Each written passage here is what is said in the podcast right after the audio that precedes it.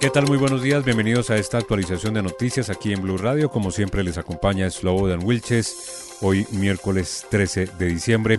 Y la noticia más importante en Colombia, a la cárcel fue enviado Harold Echeverry, el responsable del brutal asesinato de la niña de 15 años, Michelle Dayana González, en la ciudad de Cali.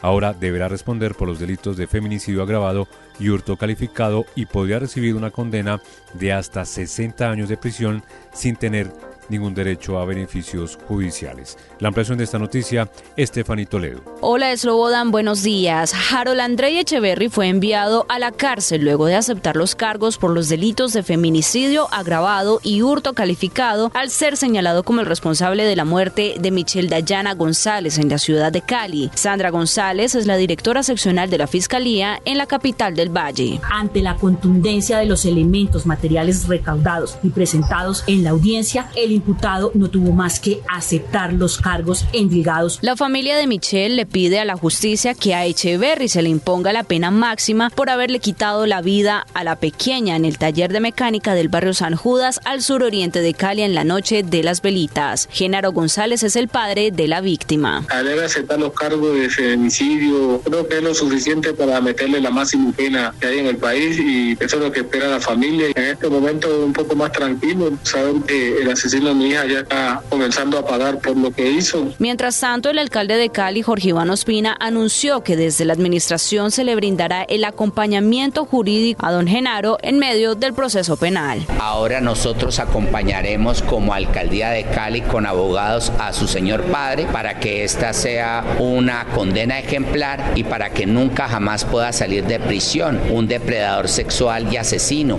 como lo es este señor. En cuanto a la recompensa de 120 millones de pesos que se ofreció para lograr la captura de Echeverry, el mandatario aseguró que ya se está adelantando el procedimiento necesario para la entrega de recursos. La informante que fotografió y permitió la localización de este hombre. La información desde Cali, Estefanito Toledo, Blue Radio. Y cambiamos de tema porque hablemos de la nueva derrota del gobierno nacional en el Congreso de la República.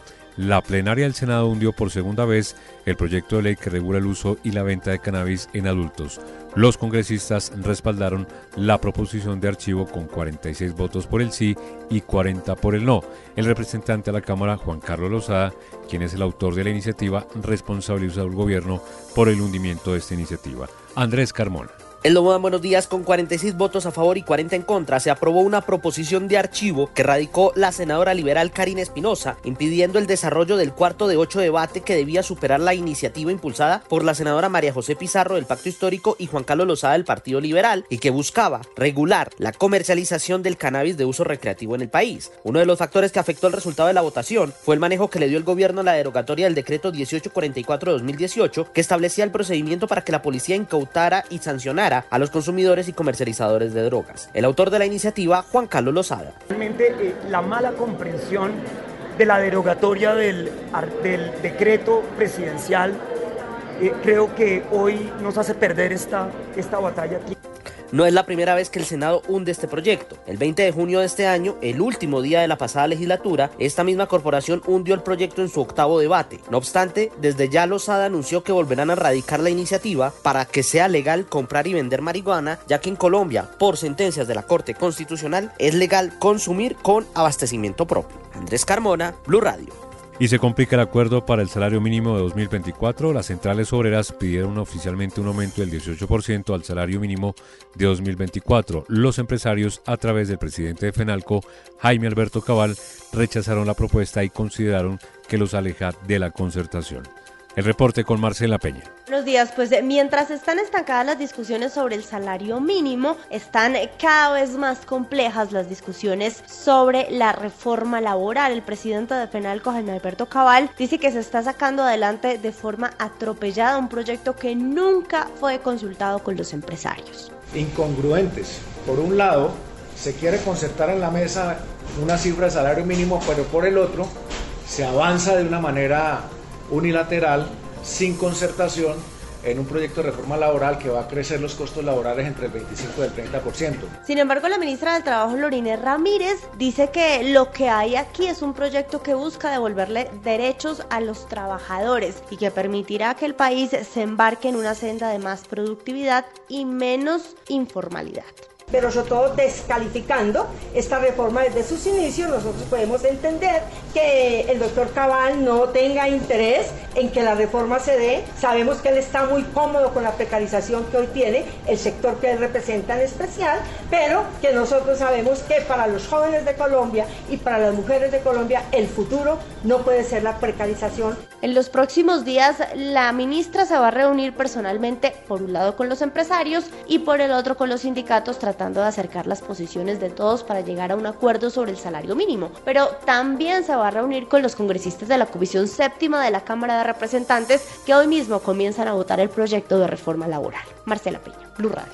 Y finalmente, ya solo tres semanas de su posesión, el presidente de la República, Gustavo Petro, recibió en la Casa de Nariño a los gobernadores electos que no se consideran cercanos a su proyecto de gobierno, aunque la mayoría se mostraron muy satisfechos a la salida de la reunión y están listos para trabajar en equipo, hay reparos muy fuertes de algunos de los gobernadores frente a temas como la seguridad y la paz total. Santiago Rincón. Pasada las 6 de la tarde terminó la reunión entre el presidente Gustavo Petro y el grupo de 18 gobernadores electos, aquellos a los que no invitó el pasado 7 de noviembre a Palacio de Nariño, pues no considera cercanos a su gobierno o porque no lo apoyaron en la primera vuelta presidencial. Durante las tres horas en las que se prolongó el encuentro pudieron expresar sus preocupaciones, especialmente por temas como la seguridad, la paz total y la infraestructura. Se puede decir que al final unos salieron más contentos que otros. Por ejemplo, Petro pudo limar asperezas con Dilian Francisca Toro, gobernadora electa del Valle del Cauca. Se dejan atrás los problemas que hubo en campaña u otras cosas y lo más importante es trabajar por el país, trabajar por las comunidades, articularnos, trabajar juntos eh, y, y eso pues es lo que el presidente quiere y debe dejar en las comunidades y nosotros también que tenemos unos compromisos para poder mejorar las condiciones de vida de todas esas comunidades que lo están esperando pero no salió tan conforme Andrés Julián Rendón, gobernador electo de Antioquia, que antes del encuentro hizo duros reparos a la paz total y que al final aseguró no tuvo una respuesta del presidente. Pues yo sentí que lo que no solamente planteé yo, sino muchos de mis compañeros no tuvo respuesta. Yo no sentí que eh, se hiciera alusión por lo menos a las tres inquietudes que planteamos desde Antioquia. El tema de la seguridad se abordó más desde casi como un análisis global de la seguridad mundial y, lo que acontece con el mercado ilegal de las drogas. La consejera para las regiones Sandra Ortiz intentó poner fin a la polémica por ese mapa que publicó Petro en noviembre en el que dividía al país entre gobernadores que lo apoyan y los que no. Dice ella que así sean rojos, amarillos, verdes o del color que sean, es obligación del gobierno trabajar con todos para sacar adelante las regiones. Santiago Rincón, Blue Radio. Y cambiamos de tema porque a 40 años de prisión fue condenado el patrullero de la policía Harvey Damián Rodríguez por el homicidio del estudiante de Derecho Javier Ordóñez, recordemos, en un CAI del barrio Villaluz, en Bogotá, en septiembre de 2020. Damián Landines. Eslobodan, buenos días. El patrullero de la Policía Nacional Harvey Damián Rodríguez Díaz fue condenado a 40 años de prisión por el homicidio del estudiante de Derecho Javier Ordóñez. Así lo confirmó una juez penal. Damián Rodríguez Díaz a la pena de 480 meses de prisión, equivalente esto a 40 años de prisión y multa de 2.000 salarios mínimos legales mensuales vigentes como coautor responsable de los delitos de homicidio agravado en concurso heterogéneo con tortura agravada. Segundo, condenar a Jarvi Damián Rodríguez Díaz a la pena accesoria de inhabilitación para el ejercicio de derechos y funciones públicas por el mismo lapso de la pena de prisión. Por este caso también fue condenado el policía Juan Camilo Lloreda a 20 años de prisión después de aceptar cargos y conseguir un preacuerdo con la Fiscalía. Damián Landines, Blue Radio. Y cerramos con deportes porque esta noche en el Atanasio Girardot de Medellín, el Medellín y el Junior definirán el campeón de la Liga Colombia. La serie, recordemos, la ganó en el partido de ida el Junior 3 por 2. Juan David Rivera. Buenos días, hoy se disputará la gran final del fútbol colombiano. El balón rodará a las 8 pm en el Atanasio Girardot de Medellín y recordemos que la serie la gana por ahora el Junior que supera 3 a 2 al Independiente Medellín tras el juego en Barranquilla. Ayer en la noche Alfredo Arias, el técnico del Poderoso, habló de cómo motiva a sus jugadores para poder darle vuelta a la serie. Mañana es la oportunidad de ir por ese sueño. Mañana es la oportunidad de, digo a veces y otra vez, lo, mejor dicho, lo he dicho en toda la conferencia de prensa, quizás la única oportunidad que tenemos de en una vida ir por ese sueño. Mañana es sí o sí.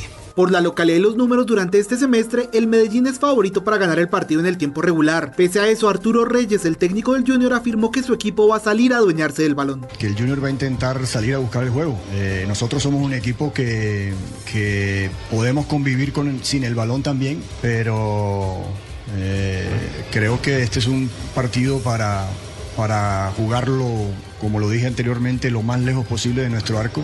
El partido tiene un condimento especial, es que tiene a dos de los goleadores del torneo, a Carlos Vaca, quien con 18 tantos lidera la estadística, y a Edwin Cetre, que con 14 dianas es el tercer anotador en la competencia, por lo que se espera que el partido de esta noche tenga emociones y sea abierto para ambos equipos. Junior buscará su estrella número 10 y el poderoso la número 7. En otras noticias, en Asamblea de la Mayor se aprobó el formato para la Liga del 2024. Los clubes acordaron eliminar la fecha de clásicos. Además, se mantendrán los cuadrangulares en ambos torneos del año. Y la Copa Colombia ya no dará cupo a Copa Libertadores. Se acordó que ahora lo dará a Copa Sudamericana. Juan David Rivera, Blue Radio. Y hasta aquí este resumen de noticias, esta actualización de noticias en Blue Radio. Les acompañó Slobodan Wilches. Feliz resto de día.